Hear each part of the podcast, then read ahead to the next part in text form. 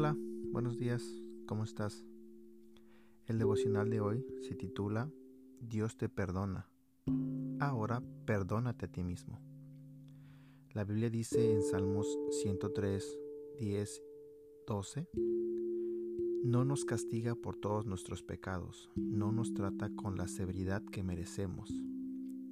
Llevó nuestros pecados tan lejos de nosotros como está el oriente del occidente. Dios siempre nos da lo que necesitamos, no lo que nos merecemos. Salmo 103, 10, 12 dice, No nos castiga por todos nuestros pecados, no nos trata con la severidad que merecemos.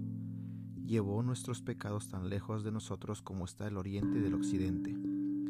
En lugar de darnos el castigo que merecemos, Jesucristo pagó por todos nuestros pecados y todos nuestros errores. Me gusta que la Biblia diga, tan lejos de nosotros como está el oriente del occidente, porque no hay fin para el este y el oeste. Hay un polo norte y hay un polo sur, pero no hay fin de este a oeste. Dios simplemente ha tomado nuestro pecado y lo ha eliminado. Y si Dios te ha perdonado, entonces necesitas perdonarte a ti mismo. Hay un personaje en la Biblia, el rey David, que cometió adulterio y luego, para encubrirlo, asesinó al marido de la mujer.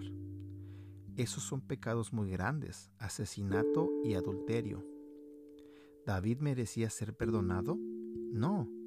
¿Merecía David misericordia? No.